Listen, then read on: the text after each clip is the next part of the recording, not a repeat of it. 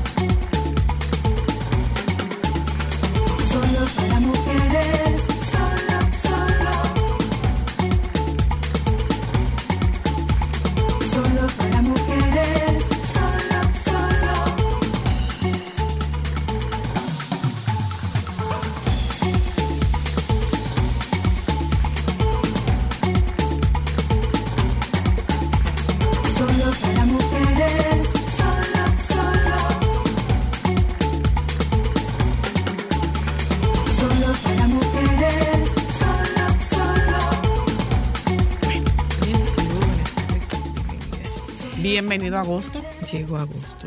Señores, Llegó agosto. a Julio se le hicieron memes y malos.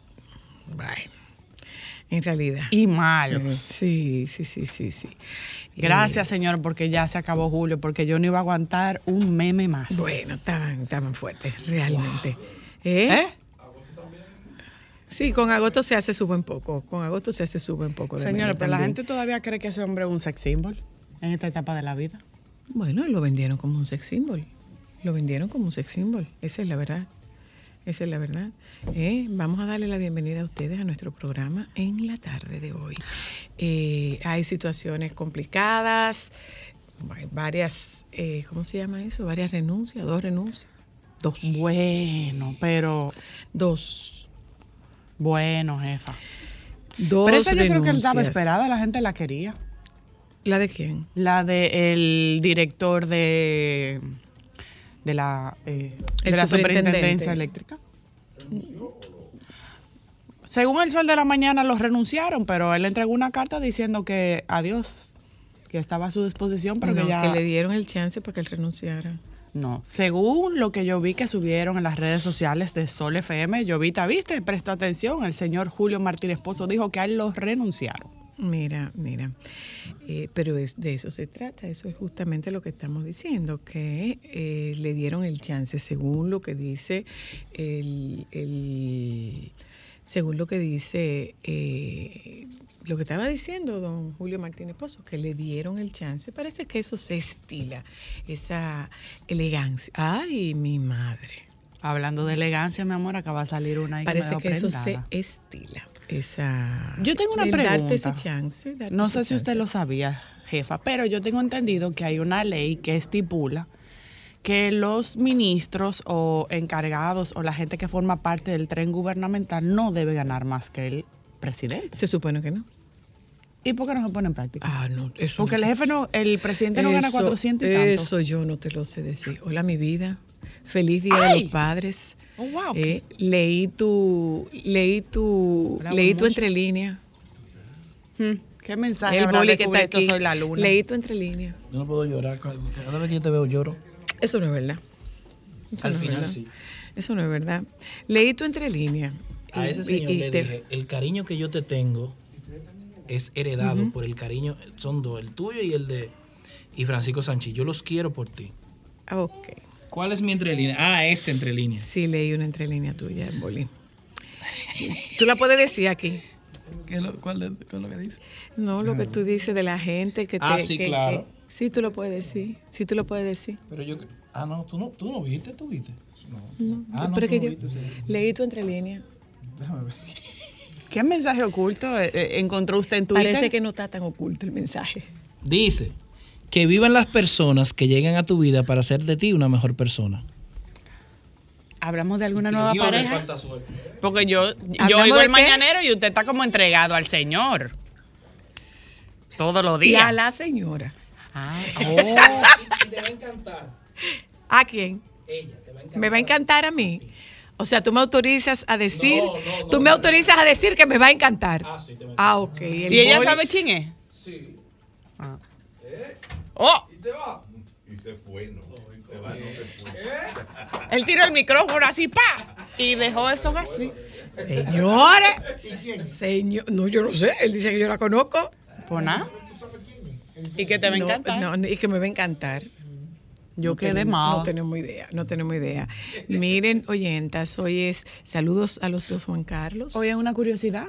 ¿Qué es una curiosidad? Hoy es lunes, inicio de semana, inicio de mes. Ok, hoy es día del inicio de la televisión en nuestro país. Un aniversario, el aniversario, el septuagésimo aniversario De la primera emisión de televisión. de la vez, de la primera vez que aquí se puso una señal de televisión al aire.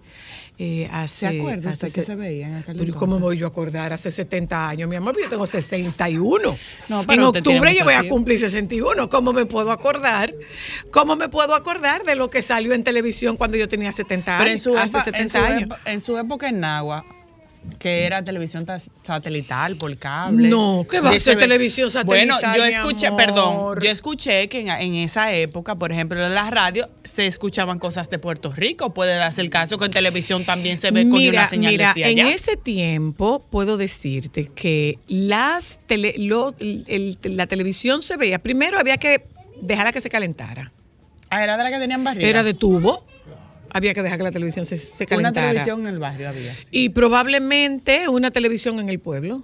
Es muy probable. Y se ponía, se ponía la televisión. Yo te puedo hablar de la de Matancita, por ejemplo, que se ponía en el. que se ponía en el. Oye, el otro voceando allí, que se ponía en el, en el parque, en Matancita, y entonces en esa televisión se veía la programación. Pero también tuvimos que ver televisión en una casa ajena. Porque y se calentaba mucho, la de tubo. mi amor, la televisión primero había que encenderla y después esperar que se calentara y cuando se calentaba entonces salía la imagen. ¿Blanco y negro o color? Blanco y negro, mi amor. Ah, no pregunto, pero yo no sabía. Blanco y negro, mi vida. ¿Y se veían chiquitos o grandes? ¿Cómo era? ¿Cómo O sea, que chiquito grande? La televisor, el televisor era grande, era Era pequeño, como- no sé, como que, yo no que si la gente veía grande o chiquita. El televisor era grande o pequeño. No, mi amor, eso era una caja grande, grande. Y la televisión tenía unas patas. O sea, no- después fue que vino la televisión de Y mesa. antena como triangular. No, tú eres loca, mi amor. Tenía una antena Ah, no tenía como antena. las del Chapulín Colorado, así, que eran las internas. Pero además había una antena afuera que tú tenías que girarla para poder coger los canales. Y dependiendo de hacia dónde tú la girabas. la pero espérate, déjame explicarte. Dependiendo hacia dónde tú la girabas, particularmente en Agua, tú podías ver Radio Televisión Dominicana o Guapa Televisión Una pregunta, ¿y no te pasa? que eran los canales de de Puerto, Rico. Tú lo volteabas, tú lo volteabas Ah. y le ponías la parte ancha, la mandaba para la playa. ¿Cuál es la de la Porque televisión? no, mi amor. ¿O de la antena? Es- vamos a ver. No pregunto, espérate, pues no sé. Lo que tú estabas moviendo era la antena. ¿Y cuál es la parte ancha de la antena? La antena no la es fina. antena, no, mi amor, no era esa antena. La antena parecía como un cien pies, para que tú puedas entender. O sea, una barrita larga con varias barritas, así. Entonces, esa Como un pararrayo. No, mi amor, el pararrayo es uno solo y es hacia arriba. No, y tiene cositas así. No, mi amor, no, no, no, no. Espérate, no. vamos a buscarla, a ver. No, no. La antena de televisión, la antena de televisión era como una parrilla. Ah, ok, ya. Era como una parrilla de nevera, de la de antes. Cachi, pero pesadita también. Claro que era pesada. Y se montaba sobre un tubo galvanizado. Y entonces, esa iba arriba de la televisión. Exacto. Yo pensé que eran así. no, esa iba en la, arriba, de la Arriba de la televisión. televisión. Ah, porque eran doble antena. Claro, mi amor. Ay, y entonces tú ibas, tú grande. moviendo la antena para captar mejor Esa es la señal. más parecida. Esa yo la he visto en la película, como cuando le están cogiendo la señal del teléfono a alguien que está así como. Pero la Bueno, vieja. pues así era la televisión, así eran las antenas y así era la televisión. Entonces, los que vivíamos en Nagua, los que vivíamos en Nagua, teníamos la posibilidad de ver los canales de Puerto Rico, dependiendo de hacia dónde orientábamos la antena. Dependiendo de hacia dónde orientábamos tenía- la antena. Entonces, si no se veía muy bien, ¿Y si se nublaba? había problema. No había televisión. Probablemente no. Ay, qué duro. O sea, que si venía un ciclón, ahí es que era dura la cosa. No, que ciclón. Ciclón y televisión. Pero tú eres loca. ¿Cómo que ciclón y televisión? Cuando venía un ciclón, se desconectaba absolutamente todo y adivina qué. El radio. La radio, resultaba, por supuesto. Claro. Antes, pero, pero no hace mucho. Acuérdate que nosotros llegamos a vivir momentos en los cuales había que bajar las antenas de radio, había que arrancar para los mogotes a, A a bajar la desmontarla. antena. Claro, claro que sí. Claro, gente que se subía a la antena de la televisión. Que se- sí, claro. Muchísima gente se electrocutó también. Sí, todo eso pasaba, todo ¿En eso serio? pasaba. Entonces, esa antena abajo se, no, no, no quedaba fija, se- estaba, se sembraba, ¿verdad? Pero no quedaba fija, entonces tú la ibas moviendo.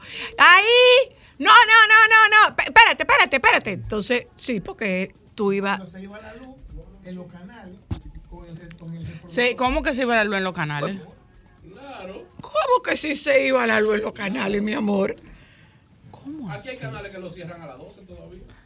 Para no pagar luz. Y ponían la barra, Sí. O el barra de ajuste, claro. Ah, la de color, la barra de colores, yo llegué a ver- ya a ver eso, Claro. cuando se cerraba la Claro, programación. eso cerraba la programación, claro. Pero cuando en el canal se iba la luz, se, se iba todo. Si en el canal se iba la luz, muchas veces tuvimos que quedarnos fuera del aire. En Colorvisión, en el show del mediodía, tuvimos que quedarnos fuera del aire porque la planta no prendía. Oh, pero ven acá. En estos momentos nos encontramos en una falla, qué sé yo qué. Claro. Ay, te ponían un Falla pie. de la energía eléctrica. Claro, claro, claro que sí. Ay, claro que sí. Hicieron una novela. ¿Había novela? No, Mi amor. No, de- claro desconozco, Que, sí, que había novela. Claro si- que sí. que te la mujer de aquella- capítulo. No, te la ponían al otro día. Ah, tuve por lo menos sé bien que, ¿verdad? Se volvían y continuaban en la parte que se quedaba. te- donde se quedaron, o sea, cuando, cuando volvía la señal, cuando la señal aparecía, La- estaban, te, te ponían donde estaba la novela. Ah. Porque es que se fue, es que se iba la, la señal allá. Todavía no entiendo lo de las dos, la- las dos antenas. Eso era como mucho trabajo para ver televisión. Sí, era mucho trabajo para ver televisión. Tienes toda la razón. Era mucho trabajo. Y tú- También se robaban pedazos de la novela y de la, y de la película. Porque había que completar la hora. Y el tiempo que se- no había luz, se lo quitaban. Se lo quitaban. Sí. Qué duro. Era ver novela en aquel entonces. Qué duro era ver televisión. Romance campesino. No, pero además.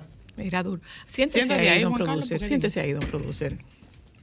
Saludos, buenas tardes. Nuestro productor. Juan Nuestra Carlos chuleta del placer. Lo que pasa también es que eh, hay telenovelas como por ejemplo La Loba, Mariana de la Noche, eh, estuvo también El hijo de Ana del María, Aire. Ana del Aire. Pero lo que pasa es que el hijo de El Ángela de Ángela María, María fue después, era puertorriqueña. Finales de los 70 cuando Puerto Rico era una, una, una potencia de televisión.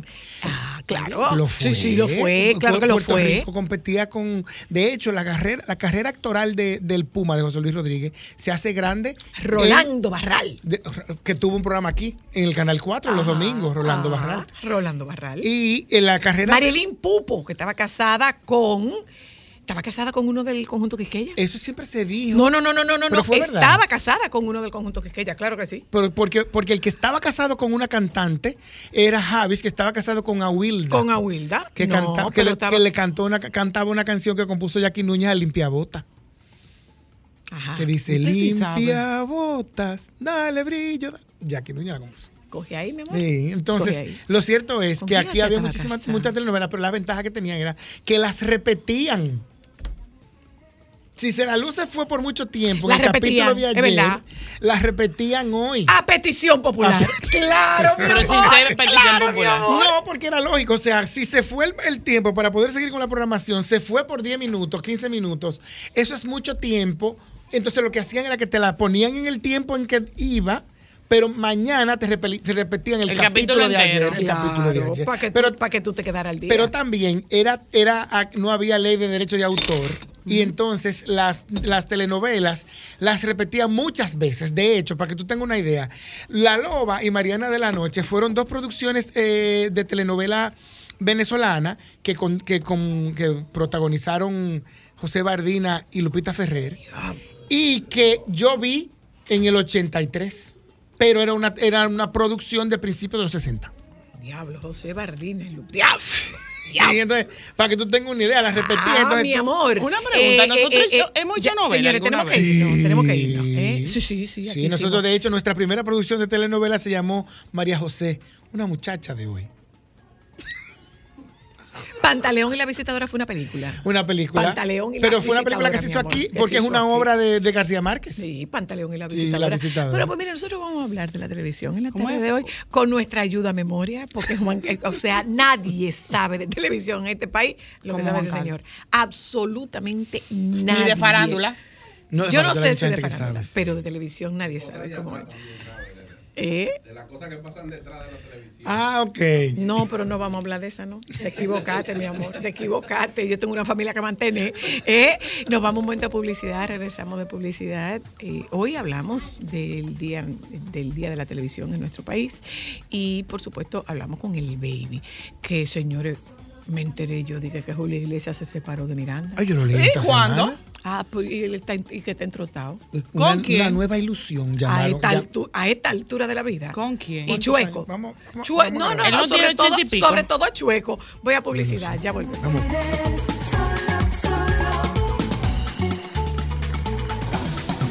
Sol 106.5, la más interactiva. Una emisora RCC Miria. Thank you.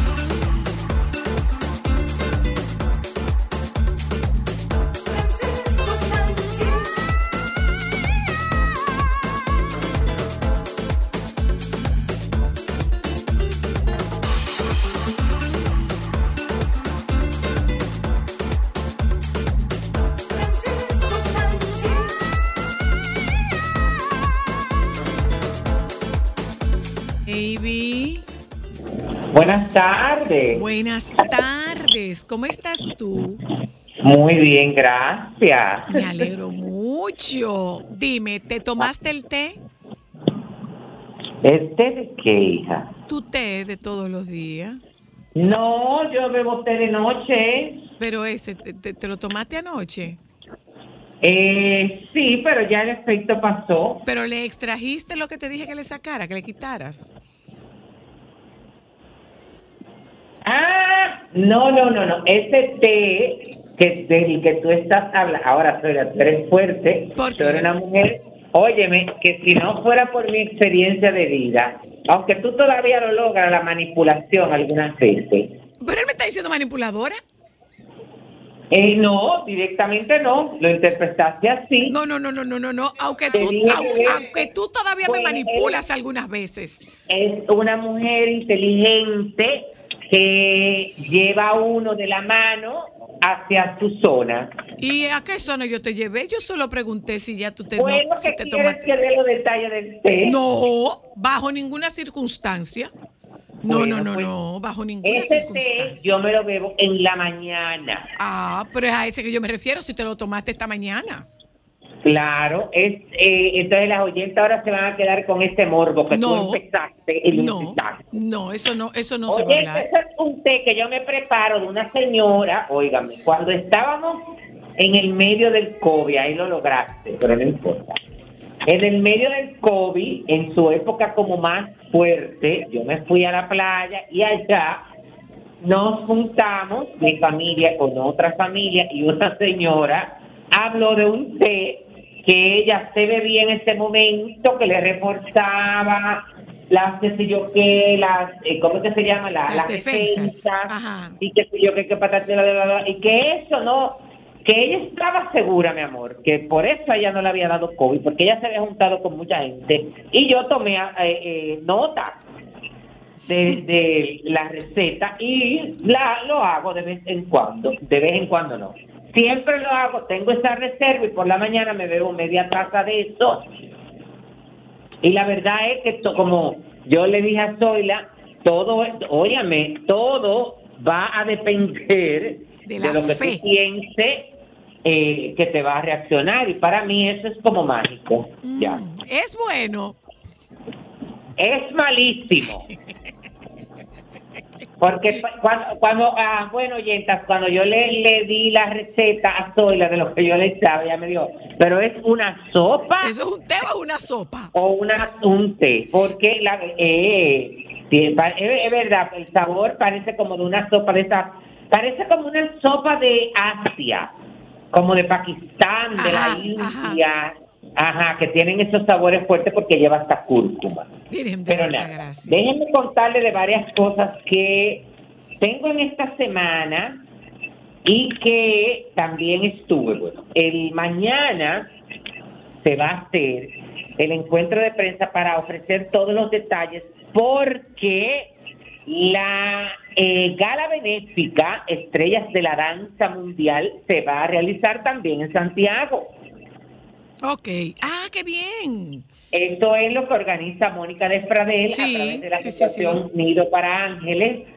eh, eh, bueno, que trabaja con niños con parálisis cerebral y entonces, bueno, tienen su gala benéfica que se hace en esta época. eh, bueno, en esta época específicamente no en, en- bueno, sí, en agosto, septiembre, y entonces tienen su presentación en Santo Domingo y, van a tener este año una presentación aquí en Santiago.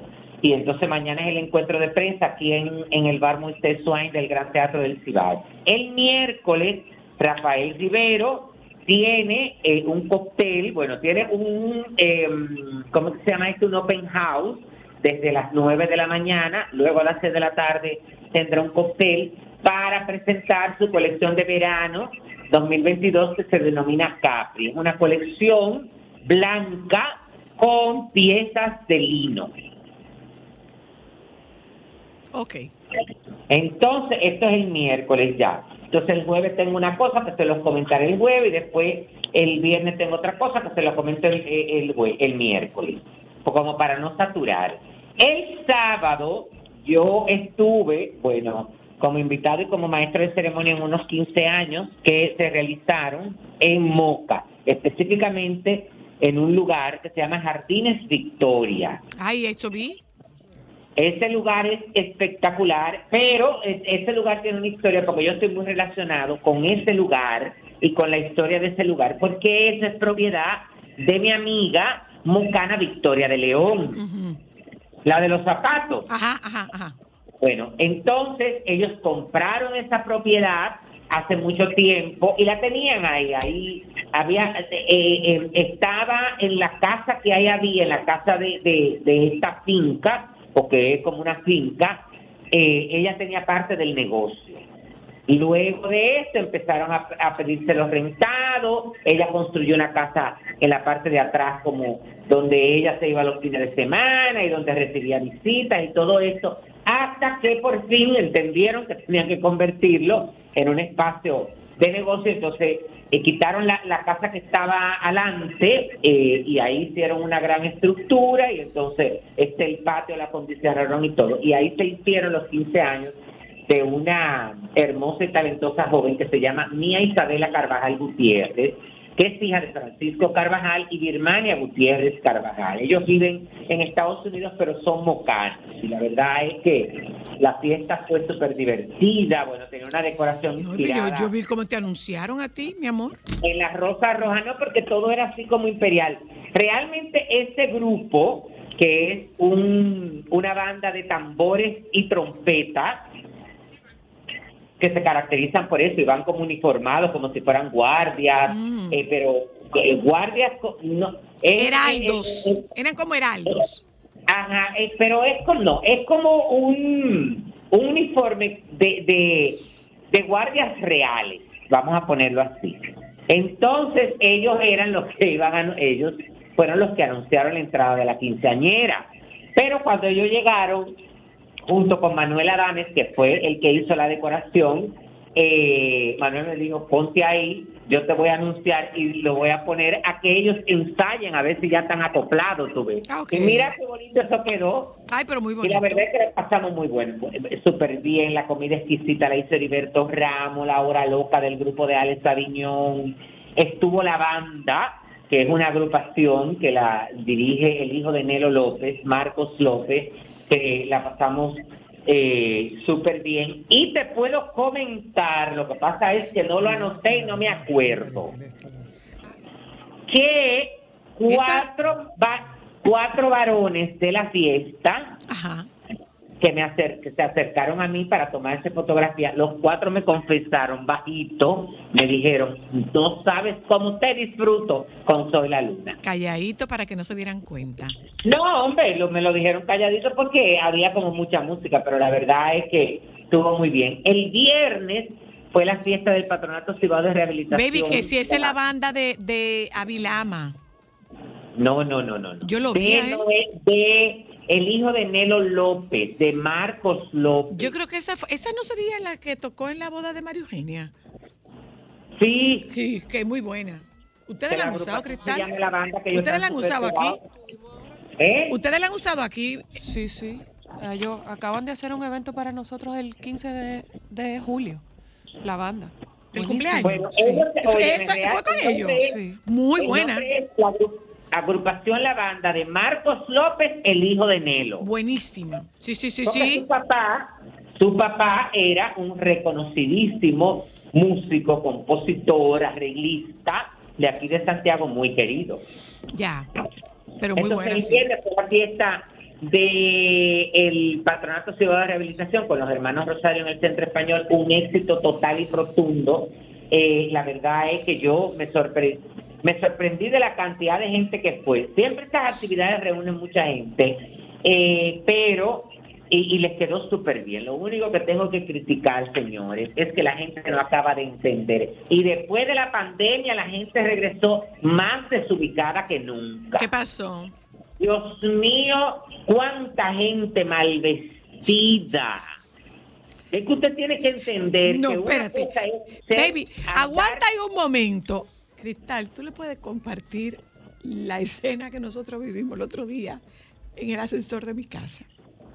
Ay, no, de verdad. Ay, no, no, no. Una señora, yo no sé, eh, ella tenía un, un camisón en algodón finito, suavecito, descalza y con la espalda afuera. Descalza. En bata, ella bajó. ella al bajó lobby. en bata al lobby, descalza, desgreñada, a llevar a la niña que parece que el transporte la había buscado. Bueno, pero por lo menos se quedó en su casa y no salió. Pero Que no puedes- salió a dónde. Baby, que fue en el lobby. Mi amor, ella salió del ascensor al lobby, saludó a todo el mundo, a todos los choferes y entregó su muchacha fuera en la No, pero calle. óyeme, pero Descalza. yo, no, yo no te estoy hablando, bueno, está bien, perfecto, está incorrecto, pero eso, eh, eso es una cosa y otra cosa es que tú vayas a una fiesta en un lugar donde dice que hay una gran fiesta anual pro recaudación de fondos, óyeme, con un pantalón corto de jean. No. Es que eso es imposible. La gente tiene que No. aprender, óyeme, que hay que respetar los códigos de vestimenta. No. Usted no puede ir a una fiesta de esa índole, óyeme, en un club social con un polocher, Bueno. con Bueno. unos tenis. Por favor. Por Porque favor. no es así. Además, yo tampoco entiendo cómo hay parejas que también eso me sorprende. Y eso lo, lo vi, por ejemplo, en los 15 años y lo vi en la boda. Que la mujer anda súper bien arreglada, con un vestido largo, maquillada, peinada, y él anda con una camisa manga corta por afuera, No. con un... ay, por favor. No, no, no, no, no. Realmente no. Tampoco hay que La pasar. gente tiene que respetarse y usted misma, óigame, Bueno, hay mujeres que dicen, es que yo no voy a coger lucha, No. amor, pero hija, No, no, no. No, no, no. hasta no, ese no. extremo no. Una cosa es ser práctico y otra cosa es andar traposo. Tranquilízate, Francisco. Dios Entonces. mío, Franca. Pero además, hay sitios y hay sitios. Pero claro, Por favor. pero claro, claro, claro. Pero óyeme, eso mismo que ustedes estaban hablando de la, de la ropa de, de, de esta señora que bajó en pijama, literalmente, todo lo que tú quieras. Eso es igual. ¿Quién es que le ha dicho, óyeme, a la gente, a las mujeres que van al gimnasio por la mañana? Perfecto, que usted se trabajó su cuerpo, que usted se operó eh, y todo ese tipo de cosas. Y que de ahí usted tiene que salir con la ropa de ejercicio al supermercado, al- a cualquier sitio de compra, pero ubíquese. Usted no de acuerdo. usted, óigame, su imagen como mujer la está tirando por el suelo en un país machista donde de que usted enseña algo y usted insinúa algo, ya usted es el centro de faltarle el respeto, porque lamentándolo mucho no vamos a cambiar la mentalidad. Entonces póngase, trate de ponerse, óyeme, un abrigo, trate de cubrirse en algo Cúbrese un poco, ¿verdad? porque tampoco se exponga, porque usted está perdiendo su, su, su esencia. Bueno. Entonces andan. Y peor aún, para llevar los niños al colegio. No, yo vi ayer una que entró al supermercado, ayer domingo, ¿eh? Con un pantalón de licra, con una tela estampada, que tú sabes que de por sí el estampado te hace ver más voluptuosa de la cuenta, tú ves. Con Sí. aquellas árganas. Entonces estos tenis y una blusita corta y yo dije, no, entonces aquella cara tan fea, porque si te va a operar de Pero cuerpo, niño. de paso, ayúdate. Bueno, nada. Ay, baby, por Dios. Mira, Entonces- y tuviste, tuviste el lío del príncipe Carlos. Sí, hay un problema porque el príncipe Carlos, sí, pero ahí hay, óyeme, ahí hay uno, ahí hay un problema que él se lo buscó, porque si tú lees la nota, óyeme, él se le preguntó si eso no le podía traer problemas en un futuro y él no le dio mente a eso. Dice la información que él, el príncipe Carlos, heredero al trono británico, aceptó en el 2013 un donativo de un millón de libras, que es 1.2 millones de euros al cambio de hoy, para sus organizaciones benéficas de la familia del terrorista saudí Osama Bin Laden. Esto lo informó The Sunday, The Sunday Times. De acuerdo con el periódico, el, el futuro rey recibió el dinero de Bak Bir Laden, el patriarca actual de la rica familia saudita, y su hermano Shafiq, ambos hermanastros por parte del, pa- del padre de Osama. Bueno. Eh, el periódico precisa que no hay indicios de que los hermanastros estuvieran vinculados con las actividades del dirigente islamista cuyo padre, el millonario de origen yemení Mohammed bin Awad bin Laden, murió en un accidente de avión en el 67. Ah, bueno. Carlos se reunió con ba de 76 en su palacio de Clarence House en Londres el 30 de octubre del 2013, dos años después de la muerte de Osama Bin Laden. El heredero aceptó el donativo pese al consejo expreso de varios asesores que le advirtieron de que no sería bueno para nadie y podría dañar su reputación. De acuerdo con el medio británico, el príncipe pensó que rechazarlo sería embarazoso de cara al empresario saudí, habladorazo. Porque si usted lo rechaza y le dice, no, mire, vamos a dejar esto así porque yo no acepto donaciones en este momento. Hay, siempre tú, tú puedes- eh, tienes la manera de buscar la excusa. Bueno, el dinero se depositó a través del Banco de la Monarquía Coach en la cuenta del Fondo Benéfico del Príncipe Carlos, en que distribuye subvenciones a organizaciones británicas sin ánimo de lucro. Explica el rotativo que señala que la Junta de ese fondo lo aceptó formalmente a posteriori. Pero le hicieron una recomendación. Y le hicieron una hay que recomendación. ver porque tú sabes que cuando tú haces una un depósito de una suma tan alta, se supone que los bancos tienen que averiguar. Claro, claro, la procedencia. Entonces, Pero es una familia rica. Ahí hay una complicidad, me da muchísima pena porque esto es un paso más que lo veo que está lejos de A poder. él. Porque Sí, de la corona. De la corona. sí, sí.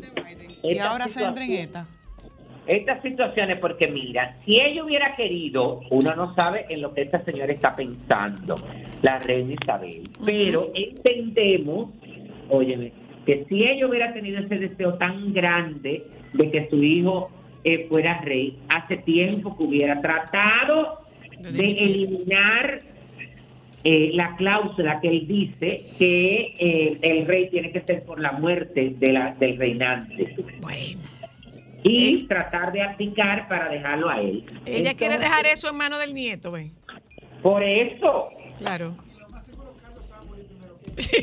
no, Es verdad, No, es no, no, verdad. no, no. Todo el mundo. Cualquiera se va a morir primero que ella. Baby, una pregunta. Se le mueren los perros. Ella decidió no tener más perros por eso. Pero, baby, yo tengo una pregunta. No, y no ha hay nadie que le diga a Carlos como que se esté tranquilo, baby. Porque es lo que te digo. ¿Cuánto lío no se ha metido él por estar recibiendo donaciones?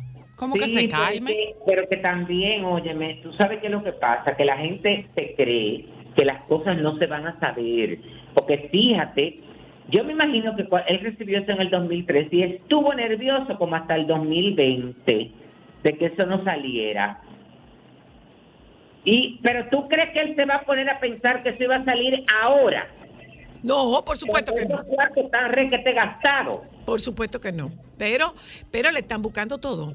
¿Y de verdad él usará eso para fines benéficos? Bueno. Bueno, óyeme. No importa para el- sí, no importa la, mira, cuál sea el destino final, pero la procedencia de esos fondos genera esta controversia que se está Sí, generando. pero óyeme, dicen que sí, porque esa cuenta, donde se depositó ese dinero, él no la toca. Esa, esa cuenta directamente es manejada por las organizaciones a las cuales él ayuda. Ok, ok. Entonces, es una cuenta de que tienen como eh, organizaciones en común y de ahí se van distribuyendo los fondos. Mm, ok. Pero como quiera, el, el hecho no es ese, el hecho es que aceptó de esa gente que son unos delincuentes. Ya lo sé. Ahora, baby, te voy a decir una Continuamos, cosa. baby, continuamos. La reina tiene que pasar Entonces, trabajo porque los hijos dice- están como complicados con sus situaciones Seguimos, baby, extrañas. seguimos.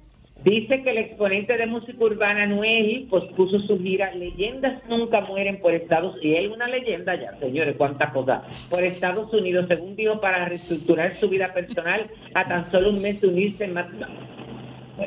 Eh, él dijo que va a pausar durante agosto, septiembre. Ay, que la gira octubre. se llama La leyenda que nunca muere. Ay, Ajá. que la gira se llama. Las leyendas que nunca mueren. Bueno, pero ¿será que él le hace eh, reconocimiento a leyendas? A homenaje Yankee, ¿será? a? La cuestión es que los conciertos agosto, septiembre y octubre en varias ciudades de Estados Unidos como Dallas, Miami, Washington los ha, pos- los ha pospuesto. Pero para el año que viene, en el verano del 2023, ¿Y qué le dio a Oh, ese Jesús. muchacho? eh? Él está como desubicado. siendo responsable con ustedes. No, y hay un tema de su, de su enfermo. peso y su imagen. Él dice que él está comiendo muy saludable, que por eso está así de flaco. Bueno, él tiene, ah, pero hay otras cosas, hay otra cosa, pero su peso tiene mucho que ver con, parece que hay algún tipo de desorden, ¿eh? Mm, mm. Y a Él propósito, y a propósito de peso, yo no sé si tú tuviste la oportunidad de ver una imagen que hay de Marc Anthony muy preocupante. Más flaco todavía. Muy bueno, pero, preocupante. pero oye, me lo hemos hablado durante años de sí, esa parte. sí, sí, sí, muy Y lamentándolo mucho, eh, dice, yo escuché una vez a alguien decir que el, el, la desaparición como artista de Mark Anthony se va, se está acelerando producto de el poco cuidado que él tiene con su salud. Sí, pero que se nota, se le advierte, ¿eh? se le advierte. Pero como se ve más flaco. no, no, no, Bueno, no, pero- se ve desmejorado, muy desmejorado.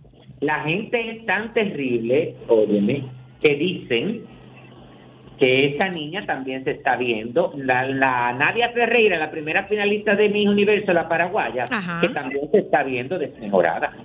Bueno, ¿Habrá entrado en el camino bueno, de...? bueno. Bueno, acuérdate, óyeme, el que está con una gente mayor le quitan su energía y se va Ay, poniendo Dios más mío, muchacho.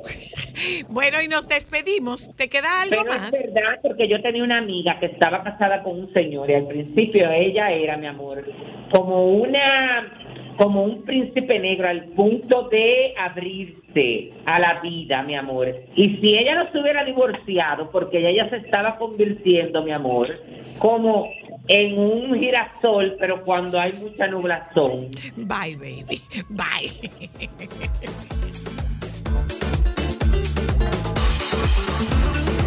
Sol 106.5, la más interactiva.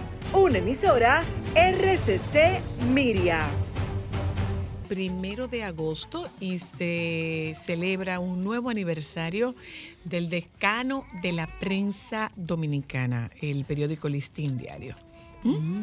Eh, ¿Cuántos son que tiene el periódico? 144. 144 años. Sí. Del, del nacimiento, digo, de, de- de la La primera el tirada. aniversario del periódico El Listín Diario, eh, al, que, al que se le denomina el se denomina el decano de la prensa dominicana.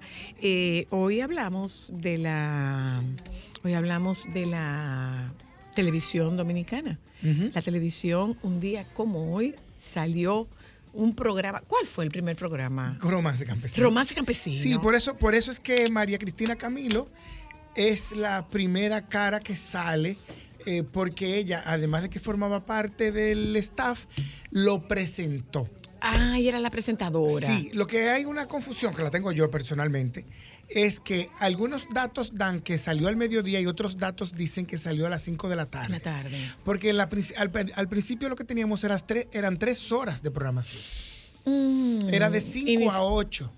Ah, ok. Era en la no, era, Era era, de la tarde. Ok. Era, teníamos Romance Campesino, que era un... Era como un sitcom. Pero era un sitcom que había venido de la radio, que tenía mucha fama en la radio. que De hecho, se público- conocía como Macario y, y Felipa, Felipa. Pero el nombre de la producción era Romance Campesino. Romance Campesino. Con, con gente, eran gente de la voz dominicana. Eh, sí, porque En acuérdate ese que la voz dominicana tenía una escuela de actuación y locución. claro. Y En, en Bonao. O aquí. En Bonao, cuando, cuando era la voz dominicana, Petán y aquí- y desde, que, desde que era la voz del Yuna y siendo la voz dominicana, y aquí también. Aquí, de hecho, trajeron eh, eh, profesores, eh, hombres y mujeres, españoles, que venían del Gran Teatro Español. A, a dar clase aquí, doña- Porque es importante, es importante explicar que esto se hacía en directo. Romance Campesino era en directo Era que en se di- hacía, era- o sea, era en vivo, porque- era en vivo. no, no era, no era grabado. En principio la grabación no existía. no, no existía la grabación. No existía la grabación. Y después se llegó la, que llegó la grabación, llegó la grabación en celuloide. Y no fue Mm. en video. El video es una aparición posterior. Ok. De hecho, los primeros noticiarios se hacían en cine. el primer, el canal que nosotros tuvimos fue el 4. Sí. Ok. Luego- a color fue Colorvisión. Sí, en el que fue- está- estaba en Santiago. Eh, y ¿Era en Santiago o aquí? No, nace en Santiago y viene al, al, al Al Jaragua. Jaragua. Estaba en el Jaragua. Y nació en el 68, nació muchos años después. El, el segundo canal que tuvimos fue Raintel. Mm. Que Raintel significa Radio HIN Televisión. Ok. Por eso es. ¿Y dónde estaba Raintel, Juan Carlos? Siempre ha estado ahí en la feria. En la feria. Siempre ha estado ahí. Ok, eh, yo sí recuerdo Porque- Colorvisión en, en el Jaragua, en por supuesto, no en este Jaragua, Ujú. sino en, En el el, Jaragua que antiguo, en el El- antiguo Jaraga. Pero estaba, era como por el jardín. Eh, lo que pasa es que por el jardín también parece que habían algunos espacios disponibles porque ahí estuvo también Radio Universal. Sí, sí, Y claro. ahí también se instaló la emisora que tomaron los americanos, que fue Radio Universal, instalaron en los lo que la época llamaban bungalows, que están ahí todavía. Que están ahí. Entonces ahí se instaló también la emisora que los norteamericanos escogieron como su instrumento de difusión de la intervención del 60 y tanto. Porque siempre me confundo entre el 64 y el 65. 65, siempre me confundo. Entonces eh, ahí se instala también. Porque hay algunas, algunas cosas que tienen como vocación para eso. Y, y por eso ha pasado más de uno. Eh, hay uno de los datos interesantes que tiene. Que era, pero en ese momento, Colorvisión era uno solo o eran dos. No, era uno. Era uno solo, nueve. era 9 y luego le Y dan el después 2. fue 9 y 2, Sí. 2 para el Cibao Ajá. y 9 para el área metropolitana. Correcto. ¿Que llegaba hasta dónde? Eh, el área metropolitana, literalmente. Lo que pasa No. es que lo que pasa es que llegaba lejos, porque lo que pasa en términos metropolitanos en el 68 yo pienso que teníamos ciudad que hasta, hasta lo que es el Olímpico hoy día. No, te- y teníamos, teníamos la- el, el Osama. Y teníamos, Teníamos los Sama. Sí, los Sama lo había hecho. Teníamos los Sama. Lo había hecho Trujillo. Pero también teníamos el Sánchez La Fe. O sea, yo pienso que ya habíamos, Claro, recorrido claro. bastante. Porque a la, al Ah, perdón, porque es bueno que ustedes sepan, mis hijas, que eh, teníamos dos. Era, no era un solo canal, eran dos canales con la excepción de Radio Televisión Dominicana Que que tenía tenía, tres. tres.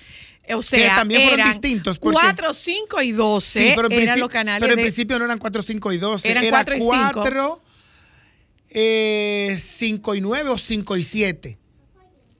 De hecho, hay, unas, Ah. hay- hay unas imágenes de unas cámaras por ahí que te lo dicen. Que en principio no eran 4, 5 y 12. Luego se hace un cambio y se convierten en 4, eran, 5 y 12. eran eh, 9 y 2, 2, 9 era color visión, Ajá. el 2 era color visión para el Cibao, eh, eran 7 y 11, Ajá. 7 para el área metropolitana, 11 para el, para el interior. Ajá. Eh, Eh, Telesistema no tenía ni- repetidor. Ni, Teleinde. Y, y ni Teleinde, Canal salió 13. Teleinde, el 13. Luego, entonces, eh, te- eh, a, color a Telesistema se le da el 9 para el interior. Ah, 9 y 11. Era 9 y 11. 9 Entonces- para el interior, 11 para el entonces, área local. Teleinde, que era Que era el Canal 13. 13, que luego se convirtió en, Telece- en TV13. TV13. Y luego en Telecentro no tenía repetidor, solamente era porque además Teleinde tiene la particularidad de haber nacido como una escuela de televisión. Ah. Teleinde eh, del señor Semorile las crea como una especie de, de escuela de televisión y de radio. Tenía una emisora que era en el 104 punto algo, la superpotente, y luego tenía, y también tenía eh, el, el canal 13, que era Teleinde. Entonces, la Pero idea- como que Teleinde nada más funcionaba de noche. porque De eh, eh, noche. era una particularidad. La televisión no comenzaba tan temprano hasta que surge hoy mismo. Que empezó a las 6. A las 5. A las 5, es Era a verdad. las 5 de la mañana que comenzaba hoy mismo. Y eso fue un hito, una locura en la que eh, Milady de Cabral y don Manolo Quirós pues eh, rompieron con todos los patrones y comenzaba a las 5 de la mañana hasta las 12 del mediodía. Sí. Que era una especie de bloque programático porque doña Milady ah, Después, entraba a las 7 de la mañana. Y hacía cosas de cocina. Ah, sí, sí, se convertía en una revista del hogar según iba entrando hasta, que- Claro. hasta que terminaba ah, conectando con el show del mediodía eh, a partir de Chavo la del. 8 y después de Chavo del 8. No, el Chavo del 8 era después del show. Después del show, claro. Ajá, Y del después, show. estaba el noticiario de, tele, de Mundovisión. Después del show. después del show. De- digo, después de. No, no, después del, del, de la. no, era, era show del mediodía, Mundovisión, Mundovisión. Y, el, y, el Chavo, que, des- que en una época fue eh, show del mediodía, Mundovisión y Mundo de Juguete. ¡Diantre! Ay, la novela más bella. ¿Qué es, Cristal? ¿Eh? La, la novela más bella. Sí. La novela más bella, Mundo de Juguete. ¿eh? Sí, Bueno, pero además pues, fue un culebrón. Diablo, tú sí sabes. Fue un culebrón gigantesco, enorme, que duró, que tenía como 300 capítulos. Todos los capítulos. Y entonces, entre la repetición y la repetición y la repetición. con la pues, hermana Carmela. Y, y la hermana. Rosa, la hermana Carmela, la hermana Rosario. Y Cristina, ¿Cómo, que era se, como cómo se era que se llamaba la- el carro? Ay, tenía un nombre, sí, que era un, un carro de manigueta. Ay, ¿cómo era que se llamaba el carro? Hay alguien que nos llame. Ay, ¿cómo era que se llamaba el carro? Hola, buenas. Hello. ¿Qué hay? Muy buenas tardes. Buenas. Saludos. Soy la Luna, Hola. el chispero de Herrera, Juan Carlos. Adelante, chipero, ¿cómo hola, hola, hola. Quiero felicitarlos por el tremendo programa que siempre nos dan. Gracias, Gracias. Quiero eh, preguntarle a Juan Carlos. Hermenegilda. Hermenegilda. Perdona, Hermenegilda, perdona. sí, Hermenegilda. Juan Carlos, una pregunta. Eh, cuando inicia la televisión, no sé si lo dijiste, pero solamente se veía aquí en la capital o en los pueblos, la gente podría, el que tenía televisor, podría ver los canales. Mira, en una primera etapa no, porque en la vida real la televisión no nace por una intención altruista, social eh, y de aporte de Trujillo. Nace como un negocio. Un negocio, claro. que eh, Trujillo instala con el dinero del Estado, crea eh, la voz dominicana, pero Pi- eh, su hermano Pipí vendía los aparatos. Entonces ese tenían el negocio redondo porque ellos vendían ven- tenían, ¿cómo que se llama? Vendía los premiados y cambiaba lo Cambia- eh, sí, ca- cambiaban los cosa pelados. así. Vendían los premiados y cambiaban los O pelados. sea, no había forma de perder. Y de hecho, tenía que. El, el empresario de la época, hubo mucha garantía del negocio porque todos los empresarios de la época le compraron televisores. Y ya había, pero, pero, pero no, se anunci- no había anuncio. ¿De qué se mantenía no, no la había televisión? del Estado. Del Estado. Luego aparecen los comerciales con los fleet cards. ¡Ah, claro! Que era eh, una, una chul- lo, que la- lo que hoy día es la chuleta, que la gente no sabe, pero eran como carteles mientras le hablaba el locutor y entonces el cartel se iba pasando con lo que el locutor decía. Eso era básicamente lo que era un comercial que aparece mucho tiempo después. Tú no te vas a acordar, jamás en la vida, ya, ya, eh, ya había telenovelas, había un anuncio de Toshiba que decía, todas las imágenes son finas y claras. No no, eso y no, había otro que ese parece que vino de Japón, porque era un grupo de chicas bailando y se caía la televisión al agua. Y decían, oh, la televisión. Y decía, todas las imágenes son finas y claras. Yo lo que recuerdo por ejemplo, un anuncio de, de- de Panasonic que, que era con una chinita que cantaba mexicano. Miren un dato eh, para aclararlo, eh, porque me están escribiendo. Según el propio, según Wikipedia y el, y el listín diario, eh, con la salida del primer ejemplar del listín diario fue el primero de agosto del año 1889. Si sacamos cuenta a la fecha, más- son ten- 43 años, 143, 143 años, años, no 133. Quizás, eh, bueno, porque me dieron el dato de que eran 133. Evidentemente el dato es viejo. Si sumamos la fecha de salida con, eh, porque parece ser que tomó la publicación de donde yo la estoy tomando, dice con sus 133 años, pero no da 100, ah, cien- mil- Ciento- 1889 a la fecha da 133. 133. 133. Ah, ok. Si Bueno, gente, pues miren, yo. nos vamos- 133 Nos años, vamos un sí, momento a publicidad, regresamos de publicidad y hoy hablamos de la televisión dominicana. Charles San Miguel está con Charles nosotros. San Miguel, y Tuto. vía Tuto Guerrero, que, que se nos une en la tarde de hoy. Eh, ¿Cambió o no cambió el lenguaje de la televisión? ¿Nos gusta lo que estamos viendo hoy? ¿Estamos muy conectados con la añoranza? De todo eso hablamos hoy, que hablamos, perdonando la redundancia, de el aniversario 70 de la televisión dominicana. Solo para mujeres. Solo para mujeres.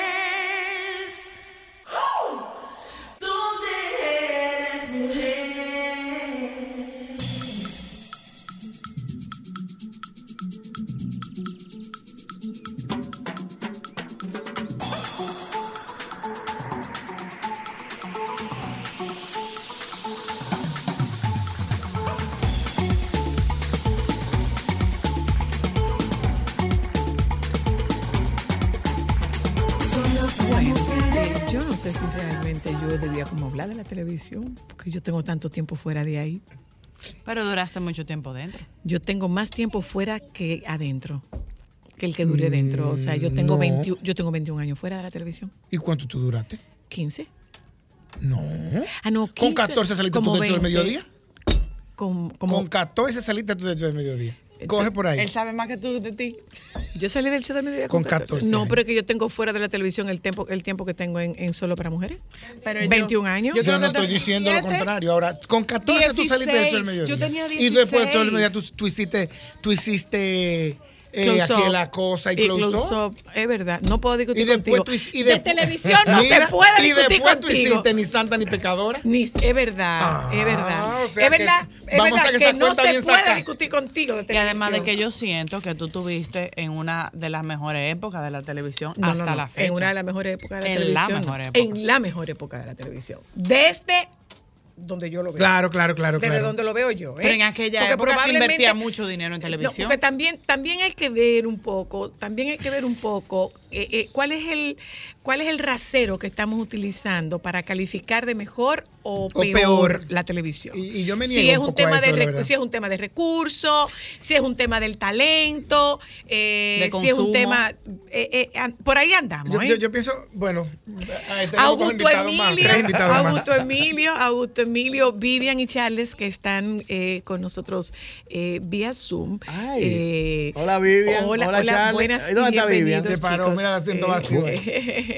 No, ya, ya, quédate ahí, quédate ahí. Se paró. No se está Eh, oyendo, no nos estamos oyendo. No, no te estoy, no te estamos oyendo. El micrófono, Charles, tiene que abrir. Está abierto, ¿me Ok. escuchan? ¿Desde dónde estamos ponderando la calidad de la televisión? Lo bueno o lo no tan bueno de la televisión. ¿Desde dónde lo, pon- desde dónde lo vemos? Bueno, yo, yo, yo pienso que hay una riqueza de producción ahora que obviamente no, que quizá no había antes, pero también hay una gran cantidad de gente en medios. Eh, yo hablaba con Pavel, yo hablaba con Pavel eh, Núñez, no, con Pavel Núñez, y haciendo una analogía decíamos que el show del mediodía llegó un momento a ser como lo que es eh, la- fue la sede del Instagram en un momento determinado. Era no habían redes sociales y todo el embudo del contenido terminaba en el show. Es verdad. Entonces, era una época donde tú tenías muy pocas opciones a ver y tú naciste y te educaste con esas personas. Había una mayor responsabilidad porque era, era muy singular.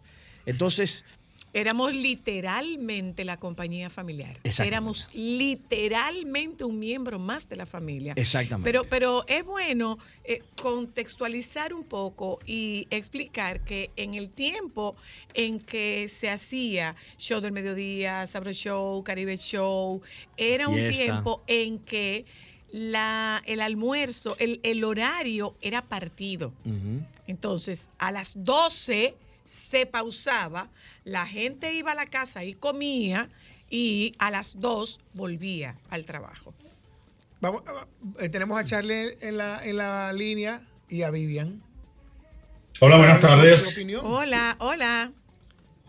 ¿Nos escuchamos bien? Sí, Sí. ahora sí, ahora sí. Ah, perfecto. ¿Cómo están? ¿Cómo se siente? Tía Bien, Vi, un beso. De lo más bien. Adiós, tía Vi. Aquí estoy acompañando a este varón. Señores, gracias por la invitación para hablar de algo que, que nos gusta bastante. Hola, Tuto. ¿Cómo estamos, compadre? todo bien, my brothers. I love you both. Yeah, ¿Cómo se siente? que cuando, cuando nosotros nos ponemos a hacer una evaluación de la televisión, ¿desde dónde estamos haciendo esta evaluación de la televisión? Eh, para hablar de que sea mejor o que no sea, o que sea, eh, o que la, o que la O de peor. antes, o que la de antes fuera mejor. Eh, porque era lo que decía Ámbar, o sea, nosotros, yo particularmente, eh, vengo de la época de oro de la televisión dominicana, pero probablemente yo lo veo desde ese tiempo. Y puede ser que la época de oro de la televisión dominicana se esté viviendo ahora. Bueno, Vivian y yo tenemos puntos de vista un poquito diferentes con respecto a eso. Yo digo que la televisión es espejo y reflejo de la sociedad. Ujú. Simple y llanamente, hacia donde va corriendo la sociedad, ahí va corriendo la televisión, así mismo va corriendo la radio. Y, y creo que la época de oro siempre, siempre ha existido en la televisión, porque vamos a suponer grandes, grandes presupuestos como los proyectos que hace Tuto, eh, tal vez en los años 70, 80, 90, era imposible calcular esos proyectos. El proyecto como Got Talent, The Voice, Masterchef, que se están haciendo en República Dominicana, tienen unos presupuestos enormes y se están haciendo. Entonces, creo que la televisión, igual que la radio, tiene su evolución, ha ido evolucionando, pero es espejo y reflejo de la sociedad. Y tú, tú, tú tienes un planteamiento diferente, Vivian. Sí, bueno, eh, es más o menos así, pero pienso que es cultural. O sea, hay, una- hay, un, hay un gran componente cultural eh, y por eso mismo que tú decías, o sea, había un stop. Entonces, es, esto va tan rápido que ya, si la televisión no, ah, no se acelera tan bien y se integra a toda la, a todo el, el- lo que está pasando en el mundo, de que ya tú, antes tú hacías algo en la televisión dominicana y se quedaba en la televisión dominicana, ahora tú haces algo en la televisión dominicana y a los dos segundos lo saben en todos los lados. Entonces, es nosotros, eh, yo, yo digo, cada vez que alguien me, me aborda con que la televisión, que la televisión se quedó, que la televisión va a desaparecer, yo digo, bueno, discúlpame, pero no estoy de acuerdo. Yo creo que la televisión lo que tiene que hacer es avanzar un poquito, acelerar un poquito e integrarnos y, eh, y- y- y- y como que hacer ese, ese crossover con todo lo demás que está en la... En, porque es una realidad. Yo, No yo, sin embargo, yo sin embargo creo, Vivian, que ah, eh, nosotros lo estamos viendo de- desde el romanticismo, que es como pudiéramos estar viendo esa época de oro. La estamos viendo desde lejos y entonces solamente podemos ver lo bonito, pero... Sí, real- pero, pero también, así, si bien es cierto que hoy día hay unos grandes presupuestos, no es menos cierto que en aquel momento había una gran, había un gran respaldo económico. Pero, eh, sin embargo, no era correspondiente ese respaldo económico con la inversión que se daba. Ah, Porque si, no. nosotros, si nosotros calculamos cómo, cómo eran las escenografías, tú te dabas cuenta de las limitantes con las que se Sí, sí, invertía. sí, eso sí. Una de las razones por las que aquí, aquí no tenemos archivo es porque un casete costaba el equivalente a una cantidad de dólares que no quería gastarlo ninguno de los potentados de la época. Entonces es muy relativo. ¿Y cuánto se usaba un casete? Todas las veces del mundo. ¿Y Entonces, cuántas rayas bueno, tenían los casetes, no? ¿Cuántas rayas tenían los casetes? ¿Habían técnicos especializados en repararlo? Bueno, mi papá era uno. Mi papá era un Un tipo que agarraba un tres cuartos y eso era, mira, con una musiquita de José José y él Y sacado algodón de alcohol. Él no tenía- usaba un, un bisturí. Tu Un papá tenía un bisturí. tenía un bisturí. Pero y era un cirujano. Pero él convertía um, fácilmente un casete de una hora que traía una cantidad de, de cinta que usted no se lo puede imaginar, terminaba siendo de 10, de 10 minutos, de 5 minutos, y el casete era de este tamaño, y era porque le habían ido quitando tanta cinta que lo que quedaba era para, para cinco minutos. Entonces, relativamente no teníamos la correspondencia de la, de la, De la inversión, inversión. con lo que invertía la publicitaria y aquello, aquí quedó, aquí hubo gente que hizo fortuna literalmente. Sin embargo, yo lo que también creo con respecto a la televisión actual es que la televis- nuestra crisis actual más importante es la de creatividad. Yo estoy entendiendo que nosotros no tenemos una televisión creativa porque nos hemos quedado en la idea. Fíjense que los grandes presupuestos están invertidos En enlatados. en, en conceptos que vienen de fuera. Entonces, nuestra televisión necesita desprenderse, sacudirse y ser resiliente desde el punto de vista de no ver que su competencia es en las redes, sino intentar hacer contenidos propios que como los que tú haces, eh, eh, Tuto, tienen éxito, pero fue porque reinventaron el, con, con el concurso del canto y, la, y, y- y- del, y el, y del talent show de los, de los 80. Entonces, yo lo que creo es eso. Primero lo vemos desde el del, del romanticismo, aquella época, y segundo, la de ahora. No, yo entiendo que no está siendo resiliente la televisión. Los escucho, Vivian y, y- y- y Charles. Mira, uno, uno de los problemas mayores que estamos llevando, los que llevamos televisión no de temporada, como el caso de Tuto, que es el rey de, la- de las temporadas, sino el caso de los Ese programas. amor de Charlie con tu una cosa. Otra vieja Bueno, pero es la verdad, es la verdad. Sí, es que, es que, óyeme, estamos hablando de cuando se hablan de, de- de sacar una Biblia, de desarrollar una Biblia. Para los que no conocen lo que una Biblia son los proyectos como vienen enlatados. Eh, Tuto es un profesional carta acabar y, y vivo enamorado de su trabajo.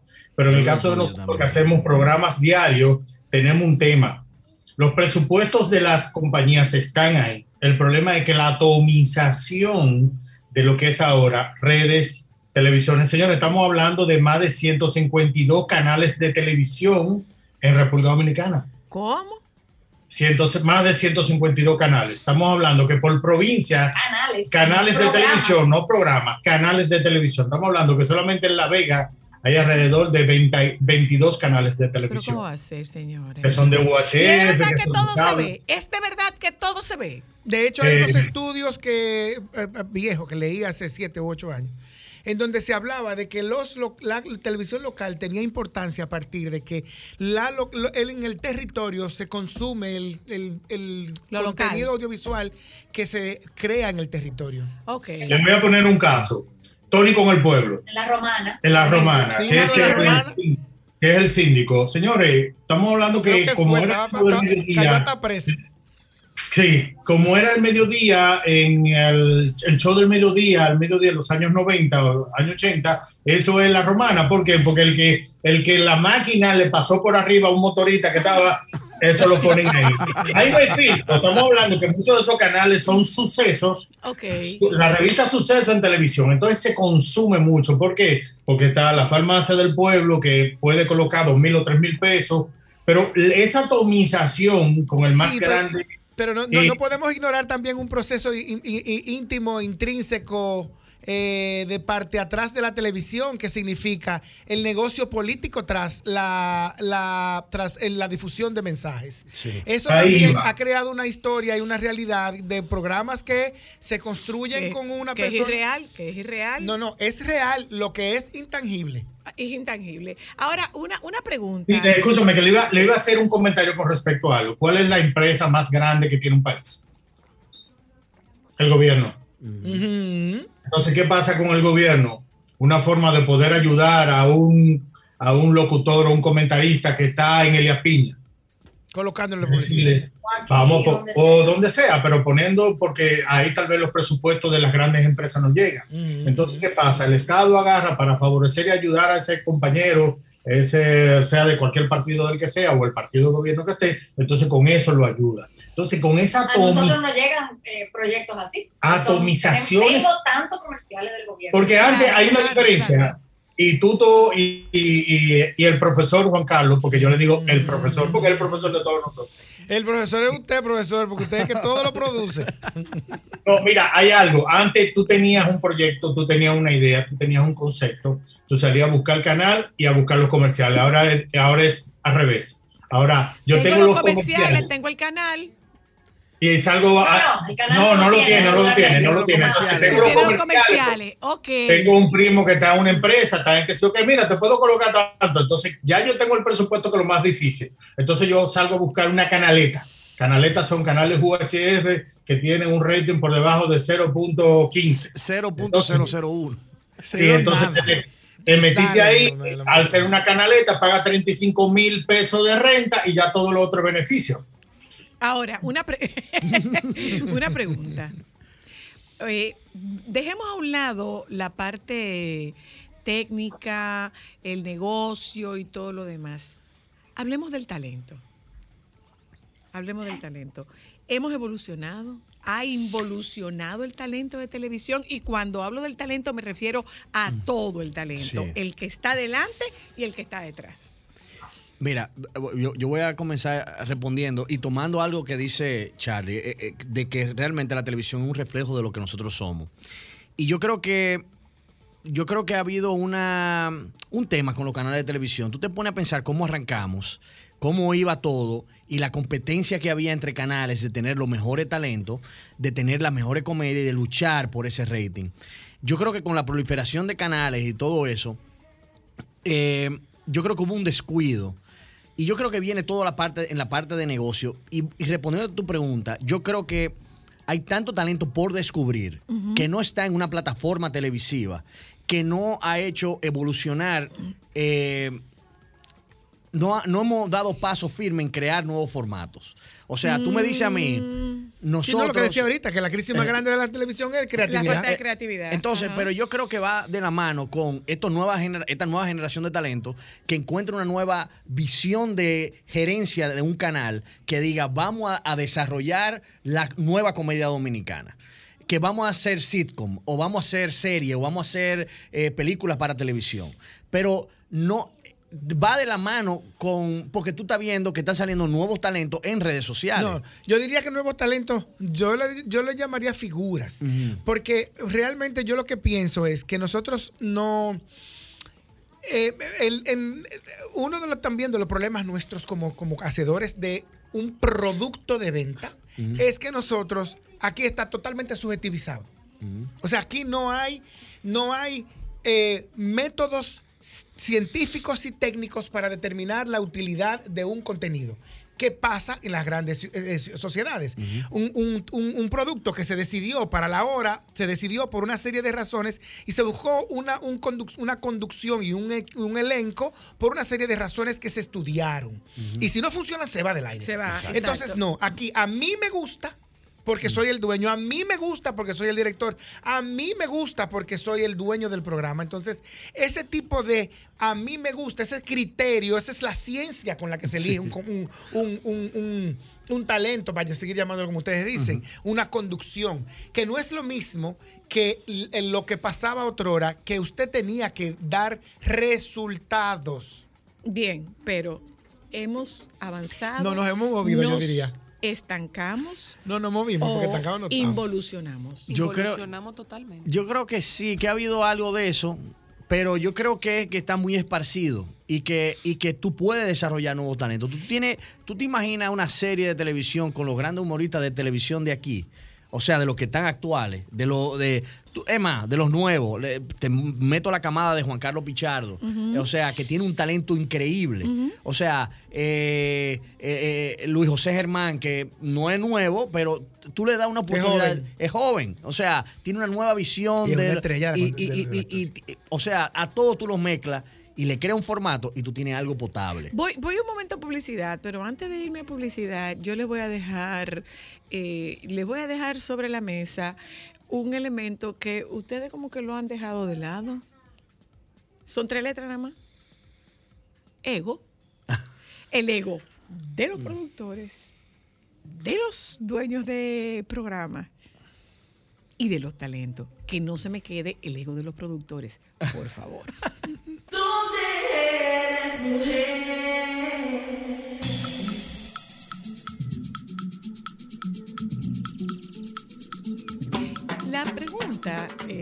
de, bueno, en, nuestra, en nuestro segmento final, eh, hablamos de la televisión a propósito de los 70 años de la televisión dominicana. Y yo dejé una pregunta en el aire a Charles San Miguel, a Vivian Fatule, a nuestro productor Juan Carlos Albelo y a Augusto, a Tuto Guerrero que me resulta difícil llamarlo Tuto Guerrero, para mí es Augusto Emilio, para mí sigue siendo Augusto Emilio. Eh, les preguntaba, eh, hemos hablado de recursos técnicos, hemos hablado de presupuesto, hemos hablado de contenidos, pero no hemos hablado de los talentos y del ego de los talentos y los productores. Dale, yo Charlie. quería, Dale, yo quería, yo quería, eh, del tema anterior decir algo. Que Edilenia Atactú hizo la imaginativa. Y ahí sacaron muchos muchachos con una cantidad de talento increíble. Lo que pasa es que, y hay un problema y, y te- tenemos que entenderlo. Esto es negocio, esto es rating y el rating se convierte en dinero. No siempre, pero debe ser cuando muchas veces tú pones esos nuevos talentos, muchachos que no son conocidos, pero tienen talento de sobra y lo ponen en la televisión para empezar a la gente a consumirlo, duran hasta cinco meses. Pero para, mí, para eso hay que estrategia. Para eso hay estrategia. Porque mira, te voy a poner el caso, el caso de Hochi Santos cuando tenía el programa eh, de los domingos. Hochi Santos fue una de las personas que más oportunidades dio, pero para poder insertar esas personas en el gusto de la popularidad duraron hasta seis meses. Ahora, ¿qué proyecto aguanta seis meses? Tú solventándolo, porque lo- todavía los patrocinadores dicen, no, pero espérate, que ese muchacho, que esto, que lo otro. Es, es, es de estudio, no es tan fácil, es un poquito más complicado, Pero se puede lograr. pero se puede decir. Se puede lograr. Ya, ya. Eh, pregunté, bueno, de eso, de sus, de sus nuevos talentos, de los nuevos talentos, porque, le- porque tú sabes que mucha gente te dice, es que no le dan el chance a nadie. Y qué bueno que tú estás diciendo esto, eh, eh, Charles. Es que es imposible que una industria se mantenga sin cha- sin chance de la pero, nueva gente. Pero Es además imposible. una cosa, pero además una cosa, el hecho de que tú seas joven no garantiza Nada. que tú te ganes el derecho para tú permanecer. No garantiza nada. No, no. No o garantiza. sea, Lo mismo que el ser viejo deben tampoco darle- garantiza Deben nada. darle chance a la gente joven, pero ya lo está diciendo Charles. O sea, esto es una industria muy cerrada y en lo cerrada que es esta industria, eh, si tú no gustaste, no gustaste. Sí, bueno, también un, un error en televisión se paga caro, y más en este país. O sea, tú lanzar un proyecto, yo que he lanzado proyectos que se han ido de nalga eh, y he perdido dinero, eh, es doloroso, te hiere. O sea, te Tuto, ¿cómo que se ha ido, Tuto? De nalga. Tuto, ¿cómo que se Y se va. Que se ha deculado, de- se ha- se deculado, se ha deculado. Sí, deculó. yo estoy tratando de deculó, contenerme, no- no me- no me pongan a mí. Que se, que se deculó, se Yo, deculó. miren, señores, estoy haciendo un esfuerzo midiendo cada palabra, porque yo digo una mala palabra cada cinco segundos. claro, claro. Yo Estoy aquí tratando de ser decente con Tres- Zoila. Tres malas palabras por oración. Sí, exactamente. Pero es muy doloroso cuando tú vienes a ver y tú dices, se acabó este proyecto y tú tienes una deuda. Entonces, por eso es que hay, hay que escoger en una industria tan pequeña, tan cerrada, eh, o sea, a- apostar a, a que el contenido sea tan bueno y poderoso y, y ver la visión comercial. Una, una de las, una de las involuciones que hemos nos, eh, y estancamiento, atraso, en lo que nos se ha so- sometido y ha permanecido la televisión dominicana, es en todavía tener como centro la figura. Eso es un error financiero, técnico, de contenido, de cualquier tipo, de, de cualquier es índole que se le pueda poner. Es difícil porque tú ves a Ellen, tú sacas a Ellen de televisión y se fue Ellen a pique. Sí, perfecto, El formato pero- pero- aguanta, el formato te aguanta y tú lo has visto, o sea, cuando se fue Jackie de- del show del mediodía, fue un golpe. Pero el, pero el Pero- formato pero el sobrevivió. formato sobrevivió. ¿Por qué? Porque nosotros no nos hemos centrado en el contenido. Es- esa es una de las, de las falencias nuestras. Sí, pero por ejemplo, eh, eh, Jackie se fue, pero no dejó el show eh, desamparado. No. El show, el show El no show se sí, quedó no, desamparado. no, de acuerdo, el show- Y la verdad es que la producción giraba en torno a él. Es pero él se va. Él creó, él creó, porque él lo creó, lo que, lo que crearon en principio eh, eh, Macordero y, y Rafael Solano, no fue lo que, lo que Jackie luego convirtió, en lo que. Jackie convirtió luego el show del mediodía. Y él creó un sistema de trabajo que iba desde lo interior, de lo interno, tan bueno que funcionaba con- sin él. Jackie se desaparecía por tres o cuatro días y el show del mediodía Sí, seguía funcionando. seguía. Pero además él se iba a triunfar para Hollywood, como lo intentó varias veces, y el show del mediodía seguía funcionando. ¿Por qué? Porque, Porque porque un- sus sustitutos, sus compañeros, conocían del formato porque lo importante ahí era el contenido. Ya, Entonces, ya, eso, eso no está pasando ahora. Eh, no está pasando Eso no está ahora. pasando Aquí, ahora. La telerrealidad, la, la telerrealidad ahora mismo tiene ese formato. La telerrealidad y van eh, falta varios días a la semana por otras ocupaciones que tiene y el show del mediodía mantiene su rating entre, entre tres puntos. Una pregunta, el equipo. perdóname. Muy bueno, pero no, perdóname. pero no, Una- pero una- no, una pero, pero, pregunta. pero no, no es lo que abunda. Una pregunta, eh, pre- una pregunta. No lo veo, por lo tanto, no tengo, eh, no tengo ninguna Referencia. No tengo ninguna referencia, pero lo que, por lo que he escuchado, la telerrealidad es el show del mediodía. No. No me miren, por favor. No, no, no, porque sé, no sé lo que. No, realmente no, realmente no, realmente no. Yo sí la veo porque en, en casa de Yolanda se come con el show de mediodía.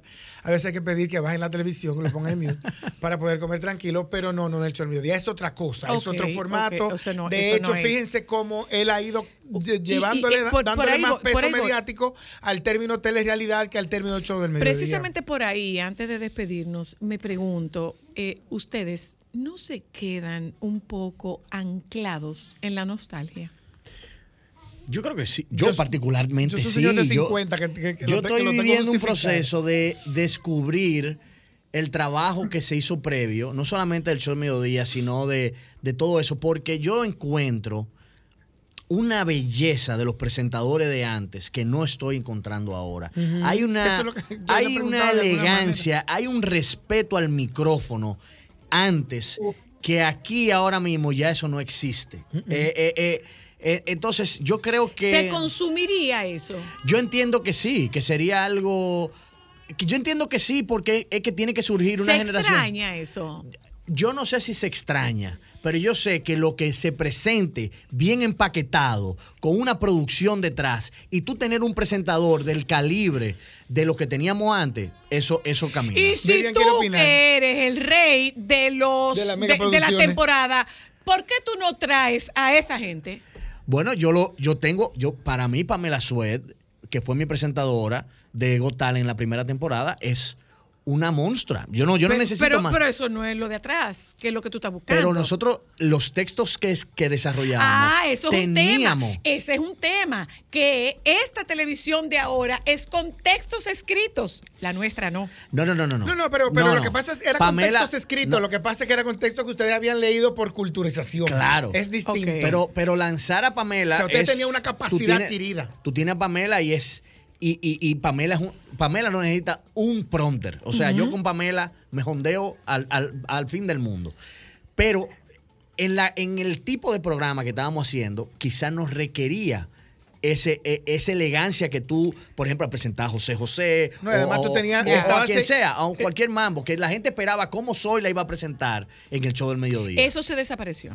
Eso, eso ya, eso ya ha desaparecido. De hecho, aquí, aquí ay, hay perdón, que- que presentadoras. tengo aquí, que irme. aquí Ahí hay presen- ahí están Chales y, y, y- aquí y hay Vivian. presentadoras que yo nunca he oído una presentación de ellas. sigue, Virgen Santa. sigue Vivian. Yo quiero, yo quiero decir solo algo en defensa de los de antes y de los de ahora. Antes, el talento era reconocido inmediatamente. O sea, una persona sin talento no trascendía. De una vez desaparecía. Y después se descubría, o sea, después, durante su, su trayectoria, podía ser irreverente y era aceptado.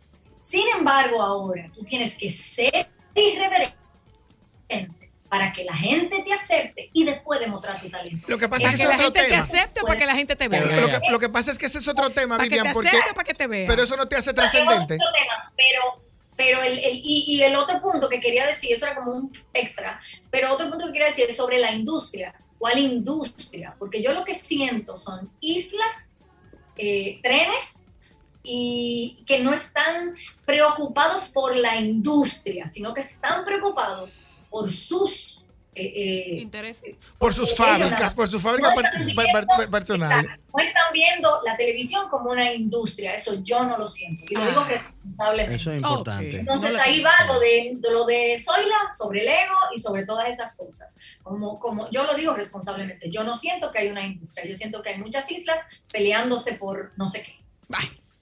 Hemos intentado, todos los productores, de, de- de trabajar incluso una ley de, de- de- de fomento para la producción. Pero eso no es de ahora. Pero eso ha sido Lo que pasa es que siempre ha sido así. Nosotros, eh, vuelvo y reitero, se ve con romanticismo el pasado, pero realmente siempre fue así. De hecho, puedo contarte episodios de la nave nodriza que fue Televisa y que, y que de Televisa salieron compañías como El Gordo de la Semana, de Televisa salieron como la, com- la compañía de como, progra- programarte, la de Luisito, que no, sé, no, no recuerdo cómo se llamaba. O sea, eso siempre ha sido así. Eh, y habían... eh, satélites paralelos eh, o, o que, que- que- que orbitaban en torno a este monstruo.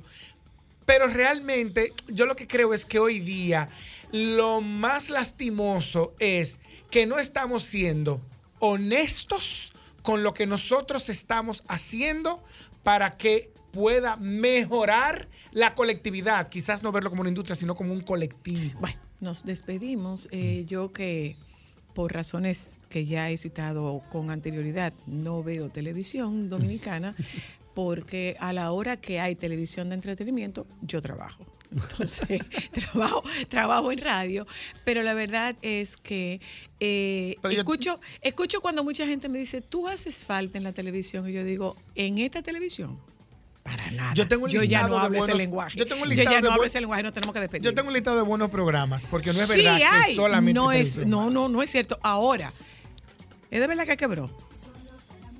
Que lo digan los que manejan un presupuesto de cientos de millones de pesos. Yo, yo, yo estoy optimista. Yo voy a hacer un proyecto grande televisivo ahora y volvemos con Got Talent. O sea, estamos, estamos, o sea, que yo, Y yo, Charlie- yo, y he encontrado, yo he encontrado, Ahí está, ahí está el camino, ahí está el camino. nosotros el hemos camino. encontrado un buen apoyo. O sea, yo creo que lo que hay que empaquetar bien el, pro- el- los proyectos. O sea, y que la televisión se está pareciendo al tiempo. sí. Tan Y- y- sencillo. si a usted no le gusta, bueno, pues mire, a usted no le gusta el tiempo que estamos viviendo. Punto. Eh, Augusto Emilio, gracias. Juan Carlos, gracias. Charles gracias a ustedes por habernos acompañado en la tarde de hoy. Celebramos eh, 70 años de la televisión Wow. en la República Dominicana. Y eso, eso es un logro. Nos juntamos con ustedes mañana. Por favor, quédense con los compañeros del Sol de la Tarde. Sol 106.5, la más interactiva. Una emisora RCC Miria.